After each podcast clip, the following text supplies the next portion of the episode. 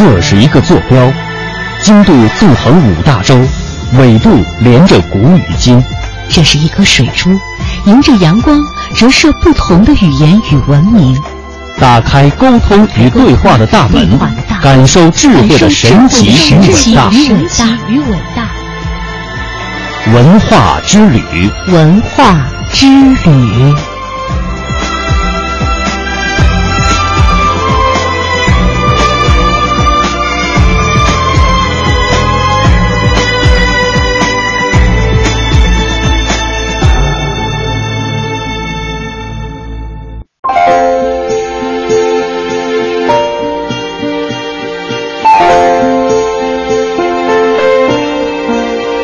我们把世界的门打开，让每束阳光都露出来。探寻文化渊源，感受文化魅力。听众朋友，大家好，这里是中央人民广播电台香港之声数码广播三十二台的文化之旅节目，我是谢哲。大家好，我是曼斯。自从北京到南京六年以后，奥林匹克再次来到了中国。南京用古老文化和现代风貌向世界讲述中国，也用开放的胸怀迎接各方来客。和奥林匹克运动倡导的更高、更快、更强的竞技精神不同，南京青奥会的口号呢是分享青春，共筑未来。他把南京人民的热情和友善，以及愿意分享南京文化和遗产的愿望，成功的传达给世界各地的青年人，使得青奥会成为了世界青年交流的大舞台。那么，本届青奥会带来了哪些全新的体育理念呢？一座城市因为一场盛会又会产生哪些变化？请听中央台记者景明的报道。在锦标主义和商业化发展到极致的奥运会，如何实现可持续发展，一直困扰着国际奥委会。一个被寄予厚望的全新的奥林匹克赛会——青奥会诞生了。青奥会与奥运会的不同体现在多个方面，在赛程安排上。青奥会推出了国家性别不同的选手之间的混编，从根本上使取消金牌成为可能，让年轻的选手不再受兴奋剂夺金任务的困扰，尽情的发挥自我，享受体育。南京青奥组委特聘专家，北京奥运会原运行总监。湖南师范大学退休教授刘国珍，大家能够交流融合，所以在很多项目上面，他采取了一些新的做法。你比如说叫做混编混打比赛，你像羽毛球比赛、网球、乒乓球，你单项就代表自己国家；混双的时候，那你就要抽签跟另外的国家配合。他这个也就是淡化金牌，使你在这个中间受到这个一个教育。我我至少我抽签，我抽到另外一个国家，这女孩子我们两个商量要怎么打。下一轮要怎么打？要赢谁？交流就更加广泛了。在竞赛组织上，为了让贫困国家运动员一样享有参加青奥会的机会，国际奥委会将负担运动员的参会费用，同时规定运动员无论是否参加完个人项目的角逐，必须全程参加文化教育活动。刘国珍在这里比赛，由国际奥委会来担负他们的费用。过去任何一个比赛没有没有这样做的，都是自自己，你的旅费、你的食宿都是由你自己出。所以很多运动员打完比赛就走了。而这一次，他最长可以十九天，最短可以十三天。这一个时间里面，你必须在运动会里待着，你不能走。四年前，南京代表中国赢得第二届青奥会的主办权，成为继北京之后的中国第二座奥运城市。城市因青奥发生了一系列变化，五十多公里滨江风光带初步建成，六朝博物馆、科举博物馆和汤山直立人博物馆等三大博物馆开门迎客。机场线等多条城市轨道交通线路建成通车，南京还强力减排控尘，力保碧水蓝天。为了保护城市的天际线，政府带头拆除影响城市天际线的建筑，让六百多年历史的明代城墙与玄武湖、紫金山和散落各处的城市绿地一起，形成了城市最大的景观系统，让整座城市仿佛坐落于公园之中。青奥会中的南京，正在让越来越多的来宾有惊艳、惊喜的感觉。已是第三次造访南京的国际奥委会主席巴赫。I think it is of uh, very symbolic uh, value that. Uh, 呃，我觉得我们在这个南京，在江苏省做的事情，它是具有一个象征意义的，可以通过它去投射到这个全中国、全世界，去传达尊重、对话和卓越这样的一些精神。因为南京本身就是一个历史非常悠远的中国文化古都，而随着这个青奥会，它也变成了一个未来的象征，一种年轻化和国际化的象征。我们把世界的门打开，让每束阳光都不出来。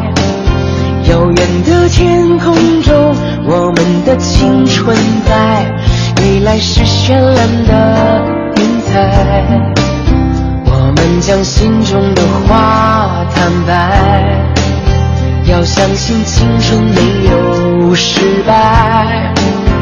我们的每份爱闪耀在起跑线，为了成长一起奋力向前，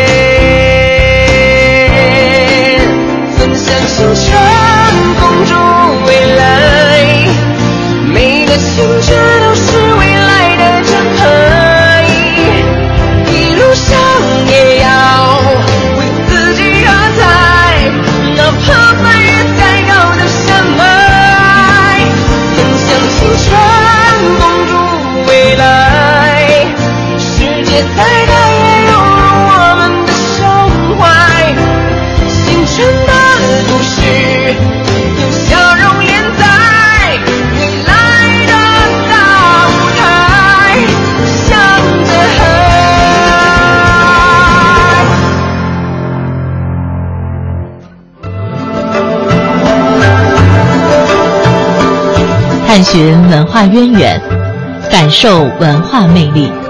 中央人民广播电台香港之声，文化之旅。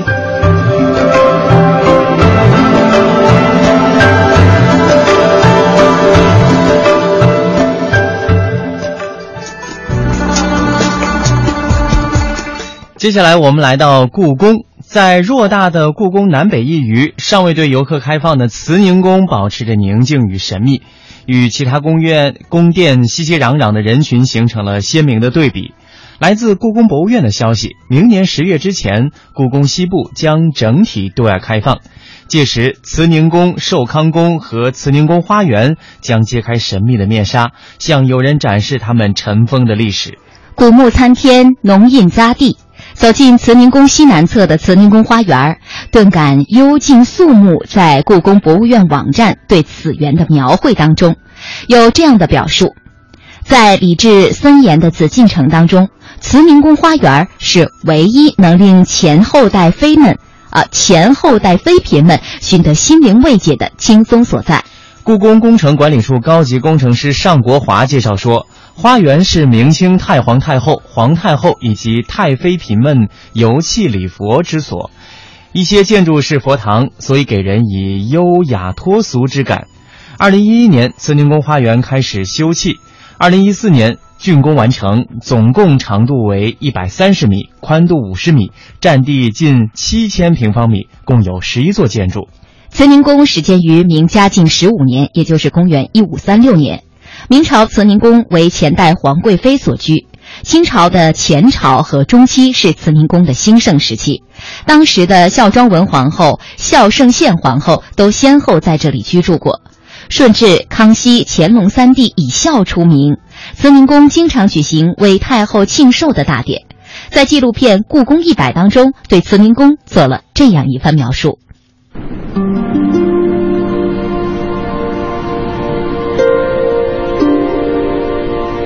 乾隆十六年十一月，为了庆祝母亲重庆皇太后六十岁的生日，慈宁宫内正在举行隆重的祝寿典礼。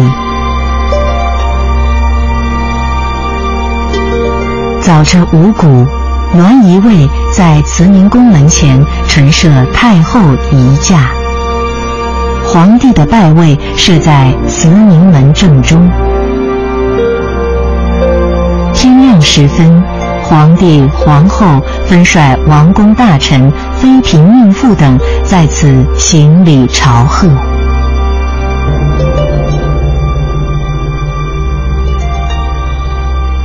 满清继承了明王朝以孝仁治国的儒家思想，高举孝道作为政治表率。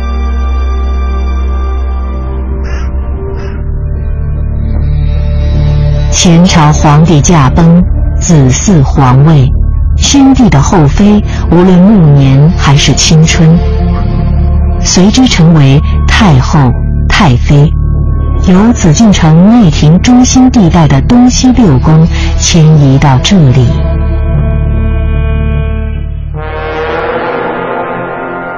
慈宁宫为皇太后正宫。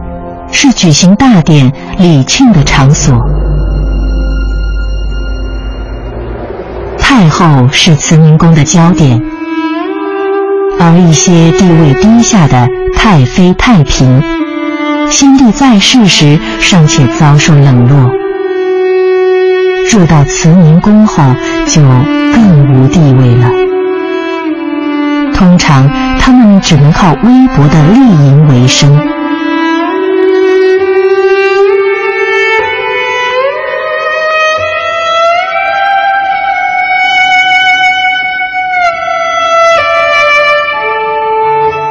慈宁宴喜图所描绘的热闹场景，在这片宫区中只是片刻的点缀，大多数时候这里是静谧的。当清晨在慈宁宫投下第一缕光影，这里飘起袅袅佛香。宫花园是紫禁城内大小佛堂集中的区域，将精神抚慰的佛堂得体地安置在自然抚慰的园林之中。不甘寂寞又不得不寂寞的先帝的女人们，在拜佛诵经、草木摇曳中获得内心深处的宁静。西六宫来到这里，实际距离并不遥远。可是对于前朝后妃来说，这段距离抵得上千山万水。此后，属于他们的时代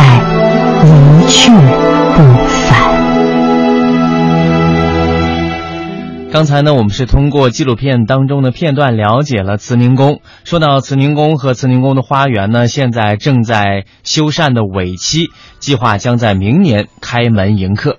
根据故宫博物院副院长冯乃恩的介绍，二零零二年开始呢，故宫博物院开始进行新中国成立以来的第三次大规模修缮，预计二零二零年完工。从零九年开始，故宫修缮工作已经进入常态化的修缮阶段，坚持先救命后治病的原则，优先修缮存在严重危险隐患的、能产生较大社会影响的、更好发挥社会功能的文物建筑。根据介绍，故宫目前每年开工四到五个古建修缮项目。二零一三年重点项目工程开工九项，其中慈宁宫花园修缮工程、东华门修缮工程等竣工。午门雁翅楼古建筑群维修工程开工，今年将有七项工程陆续开工，其中正楼展厅等四项已经开工。明年的十月之前呢，故宫西部将整体对外开放，届时慈宁宫、寿康宫、慈宁宫花园将揭开神秘面纱，向游人展示他们尘封的历史。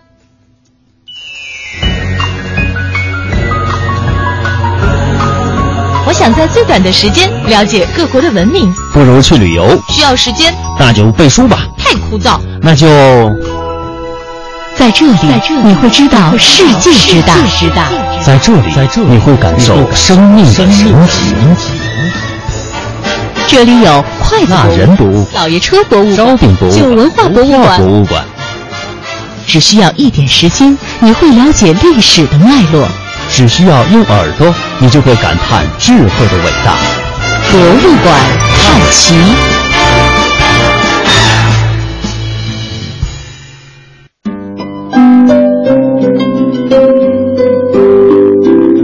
博物馆探奇，我们来感受一下正在筹建当中的武汉中俄万里茶道博物馆。一八六一年，长江中游的汉口开埠以后，一大批俄商先后在汉口开设砖茶厂，对俄茶叶对俄茶叶贸易飙升，繁盛的景象一直持续到二十世纪初。当时中国茶叶垄断了世界茶叶市场的百分之八十六，国内出口茶叶六成来自汉口。昔日老汉口的江岸区被历史学家称为近代中俄万里茶道的起点。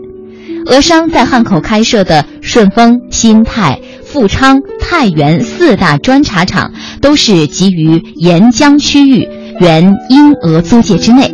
目前，武汉市有关部门向全球征集藏品，筹建中俄万里茶道博物馆，以此唤起人们对万里茶道文化遗产的重视与保护。我们都听说过丝绸之路、海上丝路，而万里茶道呢，似乎听起来有一些陌生。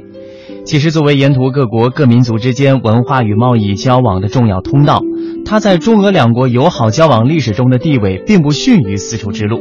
接下来，我们就为您简要的介绍一下中俄万里茶道。此时，屏住呼吸，聆听时间的声音。此时。抚摸老树，感受树林的伟岸。此时，闭上眼睛，想象细胞的凋零。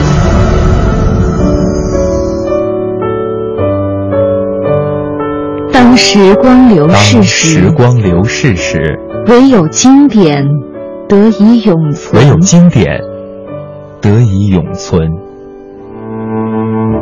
文化年轮，沉淀经典。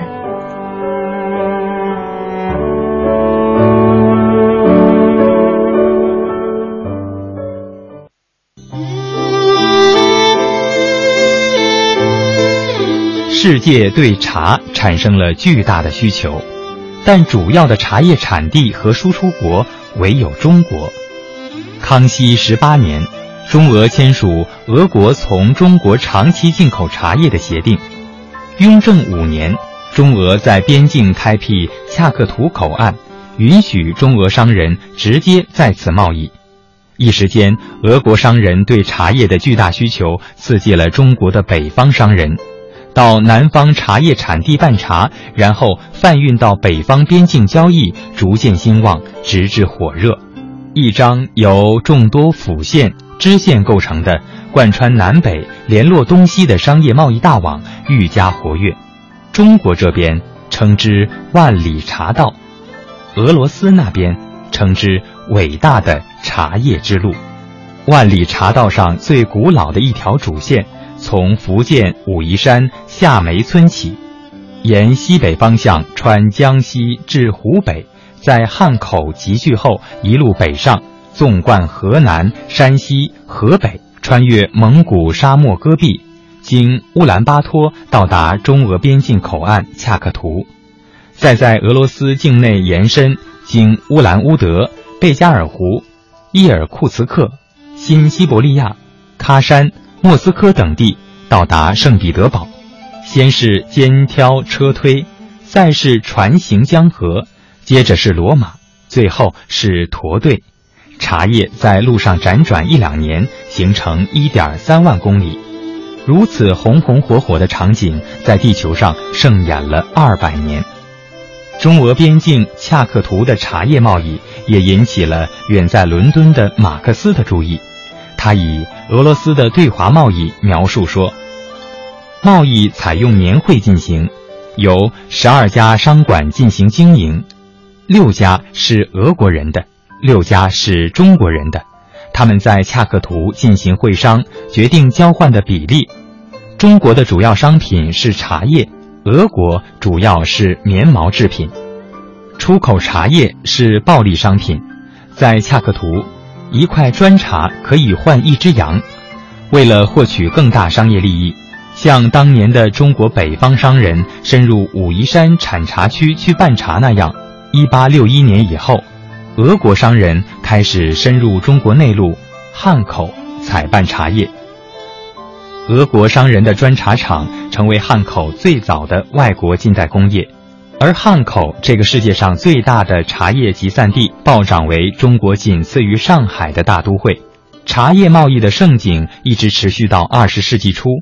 其实，中国茶叶垄断了世界百分之八十六的市场。汉口输出的茶叶占中国茶叶出口总量的百分之六十，在莫斯科、圣彼得堡，大多数人每日饮用的黑茶和红茶是汉口的砖茶。时间又过去了一个世纪，二零一三年三月二十三号，中国国家主席习近平访问俄罗斯，在莫斯科国际关系学院，他做了顺应时代前进潮流、促进世界和平发展的演讲。习近平特别指出，十七世纪的万里茶道是连通中俄两国的世纪动脉。习近平主席的演讲唤起了海内外对这条古道的记忆。南来烟酒糖布茶，北来牛羊骆驼马。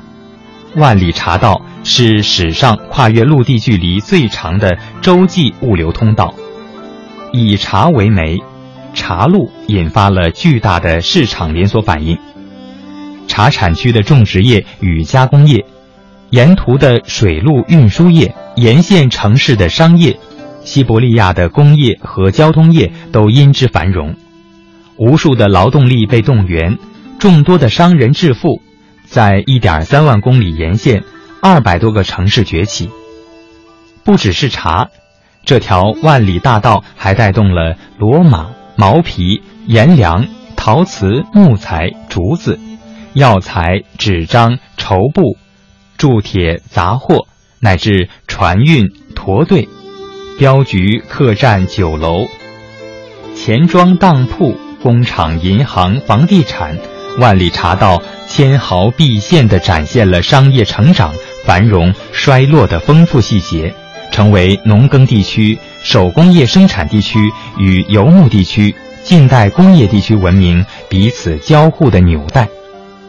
还是中蒙俄互利互惠、民族融合、文化交汇的大道，从汉口到襄阳，到张家口，到乌兰巴托，到恰克图，到新西伯利亚，到莫斯科，到圣彼得堡，南国水乡，江城美景，中原腹地，塞外草原，大漠雪国，异域他乡。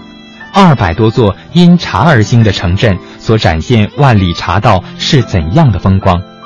数以千百计因茶而生的遗址、遗物、遗迹，物质的和非物质的文化遗产，散落在这条相当于地球南北直径距离的道路上，又是一个怎样的模样？这条已经尘封八十年的长路。众多埋没在历史中却意义非凡的人类文化遗产，都等待着今天的人们去用心的经营与保护。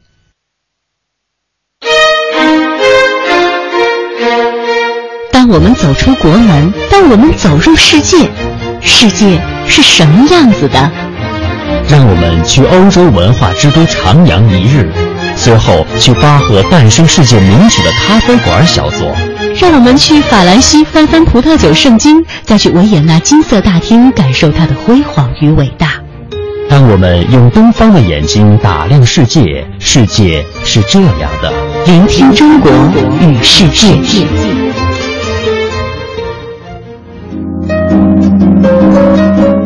现在学习的方式有很多，如果想了解一些关于世界文学的知识呢，有一种方式啊，就是集邮。同济大学环境科学与工程学院教授杨健的新著《邮票上的法国文学》近日在上海书展期间举行了首发世纪文化交流会。杨健介绍说，这本书呢其实是一部文学邮票集，他通过多年来收集到的来自一百多个国家的一千多枚精美邮票，串联起法国这个浪漫国度的人文巨人，有拉波雷、戏剧家莫里埃。呃，启蒙思想家孟德斯鸠和伏尔泰，还有小说家巴尔扎克、大仲马、凡尔纳、都德、莫泊桑等。希望读者能够由此在法国文艺复兴、古典主义、启蒙时代、浪漫主义的数百年历史长河当中来徜徉。那么这本书是以灿若繁星的法国文学经典著作为经，以作家作品涉及到的社会、自然、地理、艺术背景为尾，铺展一段记录在世界各国邮票上的文化之旅，力图为读者带来视觉与阅读的双重享受。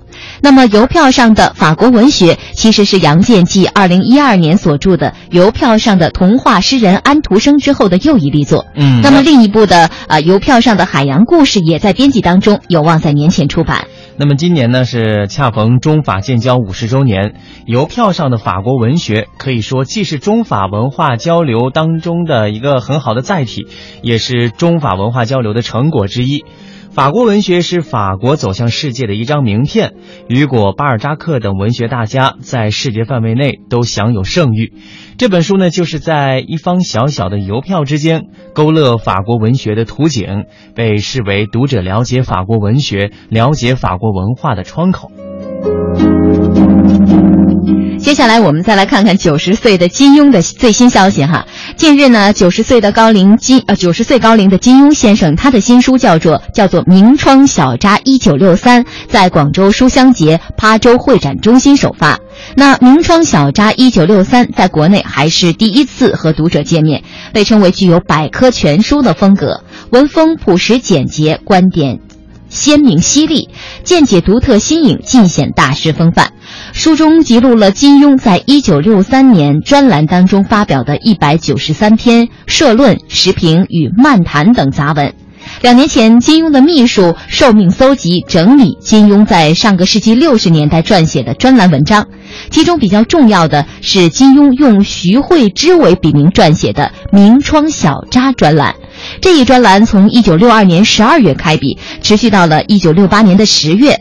除了一九六七年间断过几个月以外，几乎是每天一篇。这本书的责任编辑介绍说，收集其全金庸发表在呃《明窗小札》专栏上的文章，并不是一件容易的事儿。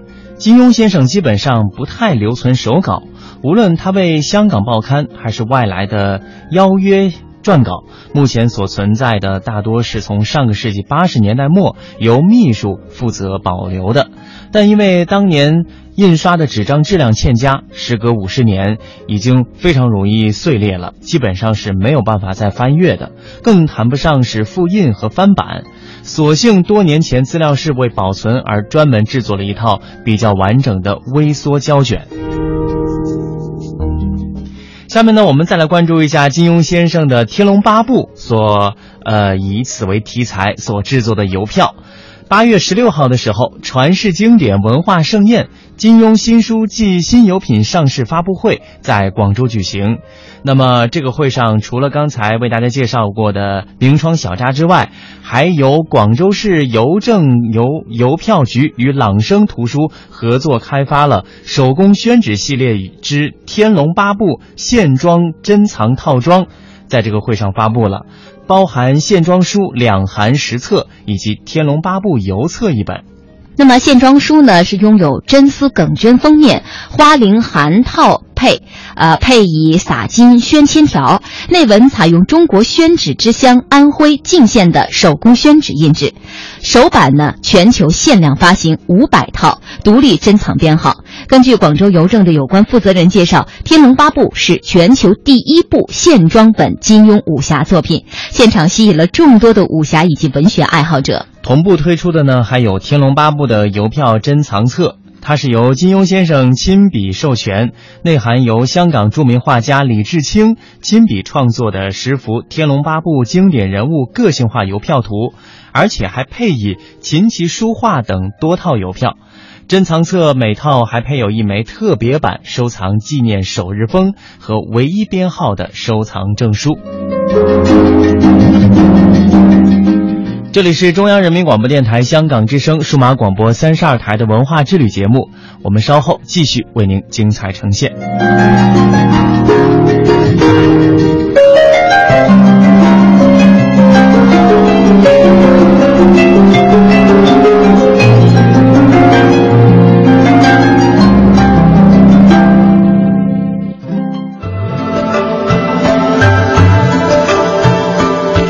寻文化渊源，感受文化魅力。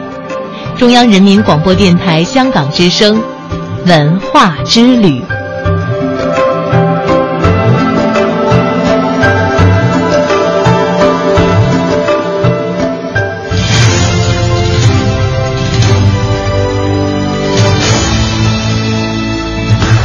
这里是中央人民广播电台香港之声数码广播三十二台，香港之声全天候为您服务，以国际化的视野为您提供权威的新闻信息、丰富的文化知识和周到的生活服务。香港之声倾心打造湘江观潮、中华人物、数字新生活、民歌风尚、珠江瞭望、阳光心灵等精品节目。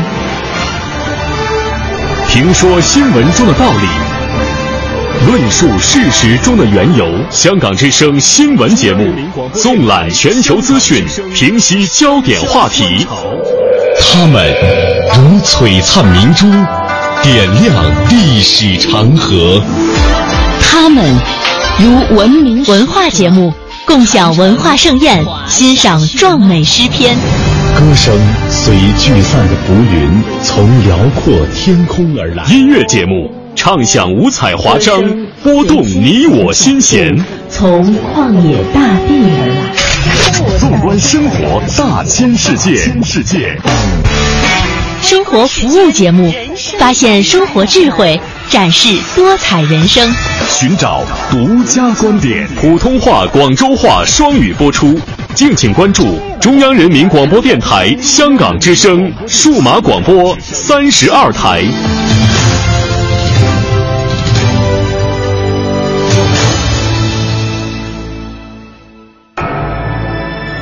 这是一个坐标，经度纵横五大洲，纬度连着古与今。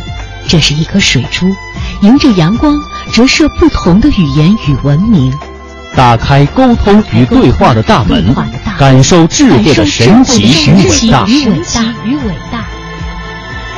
文化之旅，文化之旅。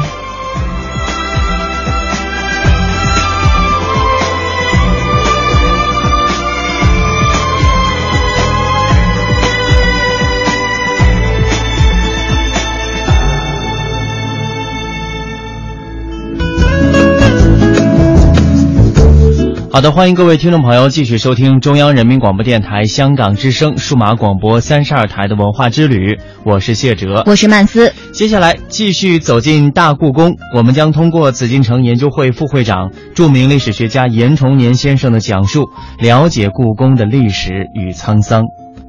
这里是一座微缩的紫禁城，这里是皇家理想的养老之所，这里就是位于故宫东北部的宁寿宫。大故宫太上皇宫位于故宫东北部的宁寿宫，现为故宫珍宝馆，对外开放。而在封建帝制时代，明清帝后就把这里视为宫中养老的理想宫殿。清康熙帝为了尽孝道，改建宁寿宫，把他的母亲孝惠章太后安排在这里颐养天年。孝惠章太后并非康熙的生母，康熙为什么会对她如此孝顺？既是天子又是孝子的康熙皇帝，会怎样孝顺他的母后呢？到了乾隆朝，乾隆皇帝继续改建宁寿宫，无论是建制还是规格，都不亚于皇帝的居所，简直就是一座微缩的紫禁城。但是如此豪华气派的宁寿宫，乾隆皇帝为什么一天也没有住过？那么这个令人无限神往的宁寿宫究竟有多么漂亮呢？北京社会科学院研究员、中国紫禁城学会副会长严崇年先生，继续为我们讲述系列节目《大故宫太上皇宫》。本讲分三个小题目：一、宁寿布局；二、宁寿花园；三、宁寿故事。宁寿宫啊，在故宫的东北部，平面呈矩形的。南北是四百零六米，东西是一百一十五米，并不是太大。这个宫的整体布局，它分前部和后部两个部分。我先讲前部，前部最南端就是九龙壁。我们中国现存著名九龙壁有三座，一在山西大同，二在。北京北海公园的罗汉汤前，第三就在故宫宁寿宫前。这三座九龙壁啊，山西大同九龙壁的特点是高大，明代建。第二座北海这个特点是龙多，他们数了一下是六百三十五条龙。第三座就是故宫宁寿宫的前的九龙壁。特点就是最精美，从东数黄、紫、白、蓝中间是黄，西面那四条龙对称，是琉璃镶嵌成的。九龙壁宽呢，二十五点五二米，高是三点九六米，厚是二点零六米。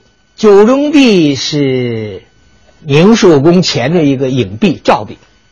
这九龙壁呀，从东面数第三条龙是白龙，白龙那个肚子有一个故事。我们现在看这九龙壁的肚子啊，那块不是琉璃的，是木头做的，怎么回事啊？据记载啊，就是做好之后啊，镶嵌的时候啊，那块烧坏了，烧坏了你不能把一块坏的琉璃镶上啊。乾隆皇帝跟那看到他不高兴啊，怎么办呢？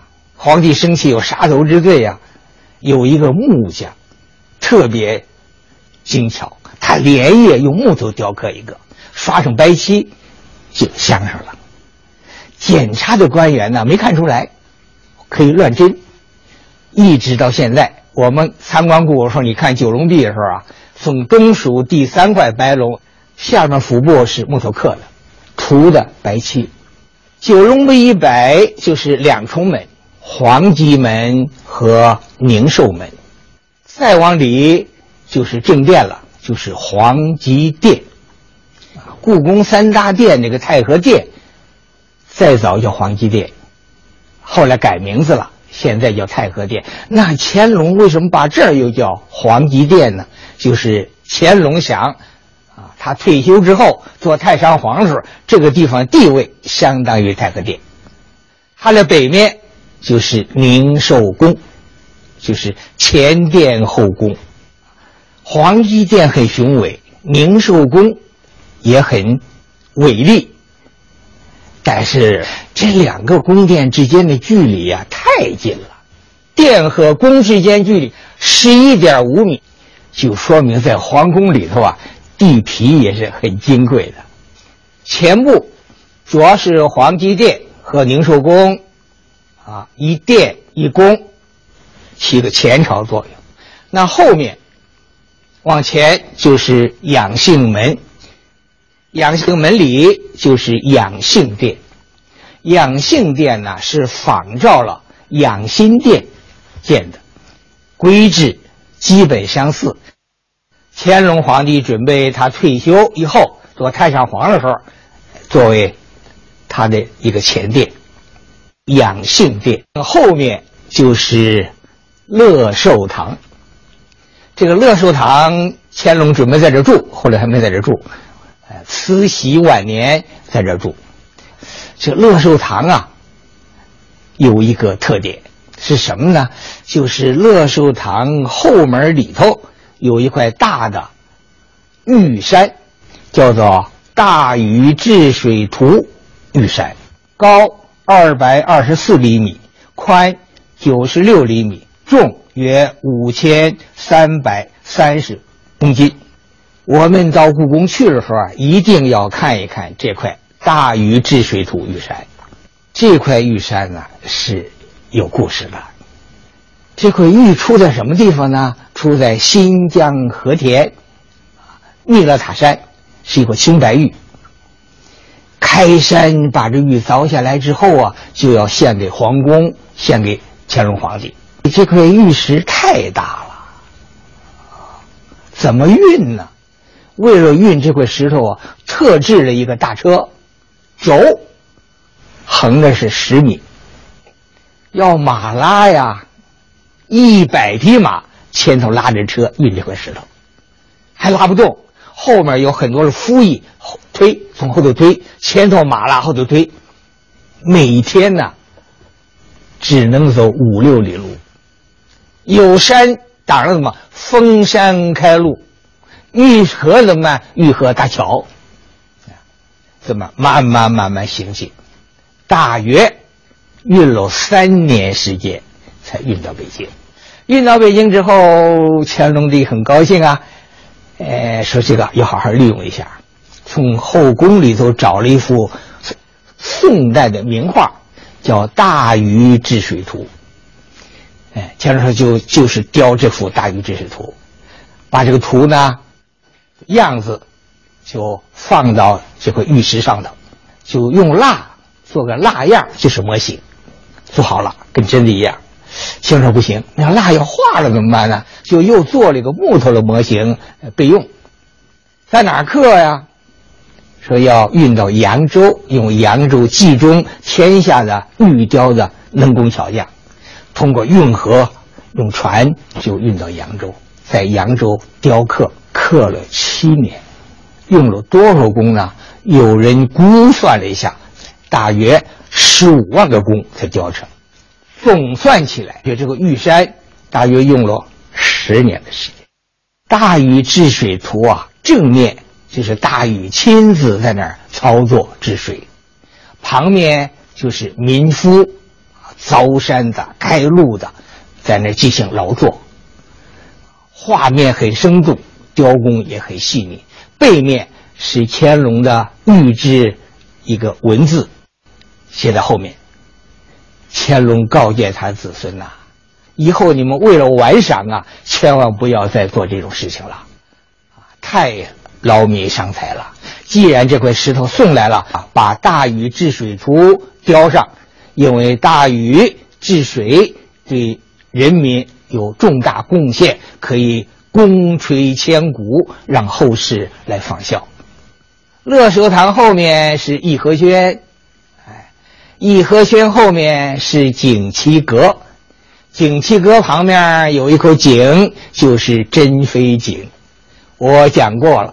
慈禧西逃的时候，崔贵太监就把珍妃推到这间井里头。宁寿宫分前部和后部，前部主要是宫和殿，后部主要是分三路，就是中路、东路和西路。中路为主，东西两翼为辅。我一个个来说。刚才我说的是中路，现在说这个东路。东路最前头一个叫半戏楼，半戏楼的北面就是畅音阁大戏楼，在北面叫乐士楼三个建筑。半戏楼啊是个两层楼，干什么的呢？就是后台，啊，演戏啊、化妆啊、筹备啊等等这后台。那么戏台呢，就是畅音阁大戏楼。清代最著名的皇家大戏楼有三个，哎，就是皇宫的畅音阁大戏楼、颐和园的德和园大戏楼和承德碧玉山庄的清音阁大戏楼。皇宫这个畅音阁大戏楼啊，它是上中下三层，啊，就福台、露台、寿台三层。那这三层是通着的，下面还有还有井。那要演神仙下凡的时候呢，就从上层，用辘轳啊，用绞车呀，啊，载那个飞仙呢，好像从天上降下来一样。那有鬼神出来怎么办？就从寿台下面有井，也用辘子绞上来，好像从地下冒出来，鬼怪出来一样。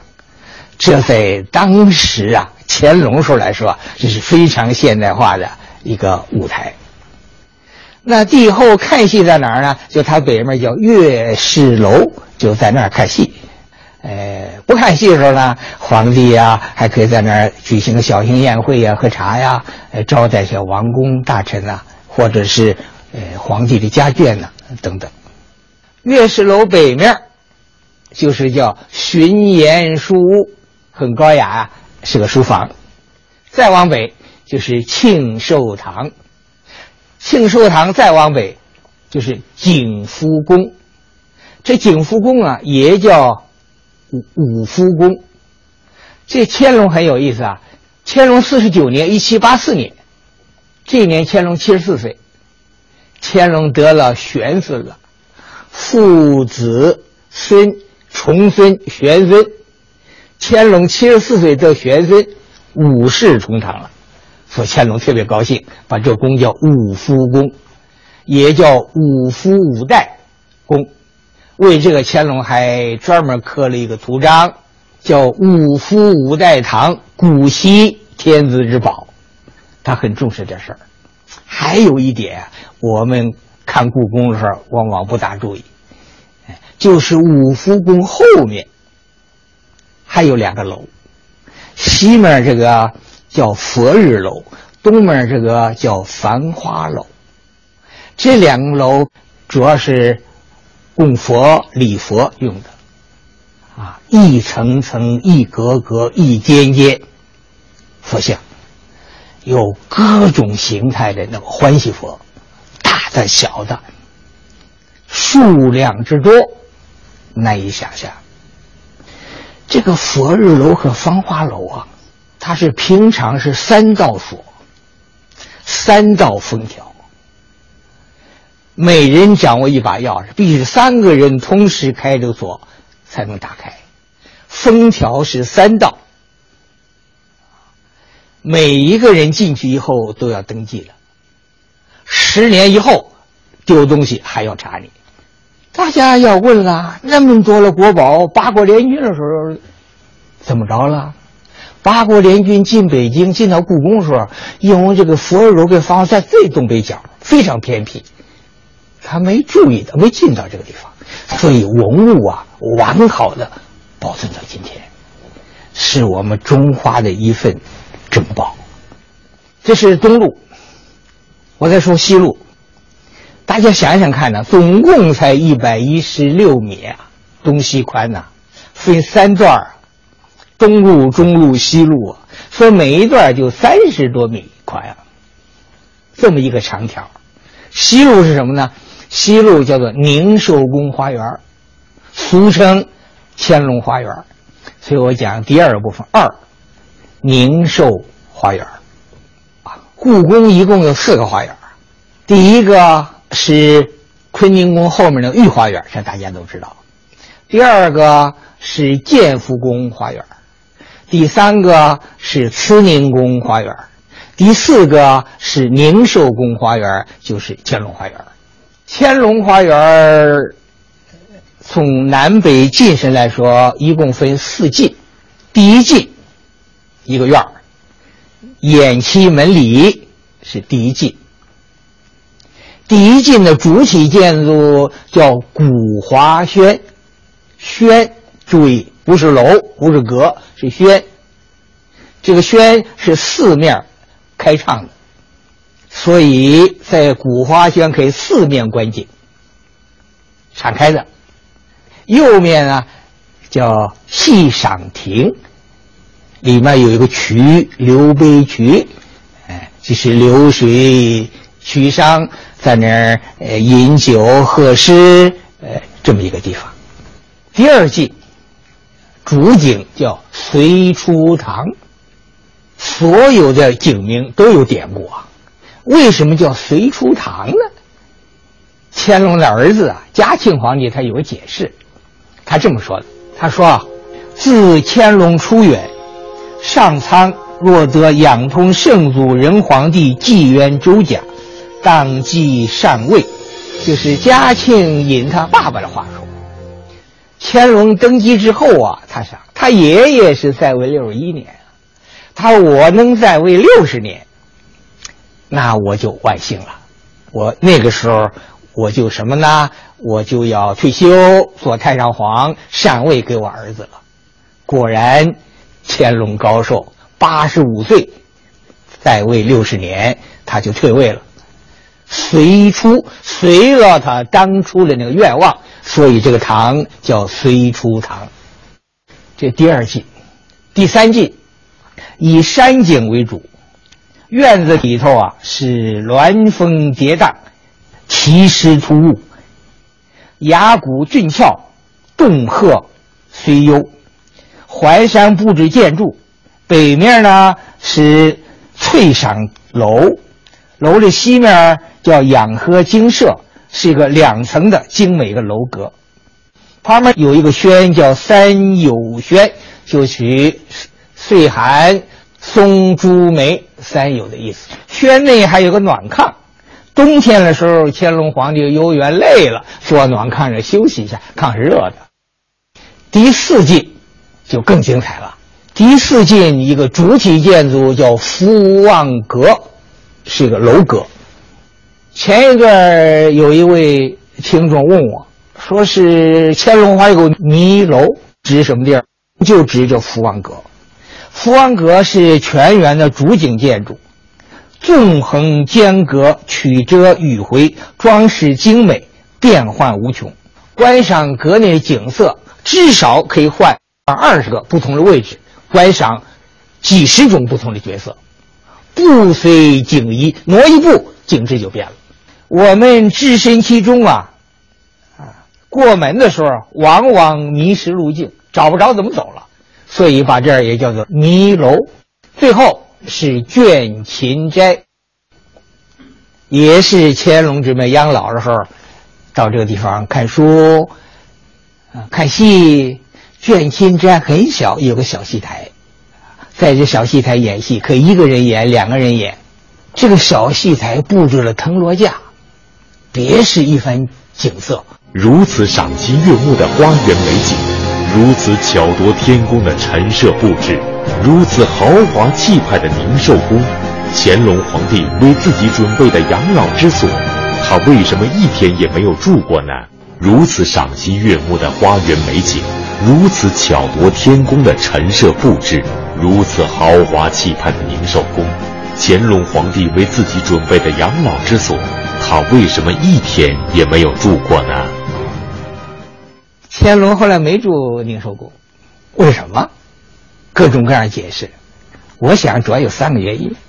第一个，他住养心殿，他有皇帝的情节，那象征皇权。第二呢，乾隆对自己的寿命有信心。他虽然八十五岁退，他认为他活一百岁没问题啊，将来再老了到那再休息。我觉第三还有老年人的习惯，都八十五岁了，不愿意来回搬家了，改换环境。总之，乾隆虽然修了这个宁寿宫，也去逛过，在那儿举行过千叟宴，但是没有在那儿实际住过，而是慈禧晚年在那儿住过。特别慈禧晚期接待外国的使节、使节夫人，在宁寿宫。总之啊，我说宁寿宫区有三个特点。一，就是殿堂、寝宫、花园三位融成一体；二，实用、艺术、华丽，把这三者融为一体；三是敬祖、敬神、敬天，三位融为一体。所以很多人认为，宁寿宫是整个紫禁城的缩微版。上面讲了宁寿宫的布局，包括宁寿花园我们还讲讲宁寿宫的人的故事，所以讲第三个问题：三，宁寿故事。宁寿宫在明朝的时候是太后皇后的宫，清朝康熙二十八年做了一次大修，改了名字了，叫宁寿宫。乾隆时候又大修一次。康熙二十八年为什么要大修一次宁寿宫呢？就是给康熙的母亲，叫孝惠张太后，在这住。特别是他过五十岁生日的时候，大修了一次。所以宁寿故事我重点讲康熙的父母，就是康不是他亲生的母亲，康熙的母亲孝惠张太后，他的故事。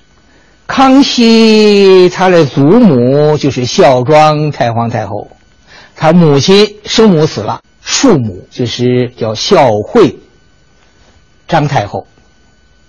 康熙这一辈子啊，就孝顺他这两个老人。康熙或者明清的帝王，我觉得都孝，没有一个不孝。包括明朝有的皇帝呀，非常荒唐，但是对太后。对太皇太后也都是孝的。我重点在这儿讲康熙这个例子。为了能够逗孝惠章太后开心，年近六十的康熙，即使抱病也会为太后跳舞祝寿。孝惠章太后并非康熙皇帝的生母，康熙为什么会对这位母亲出奇的孝？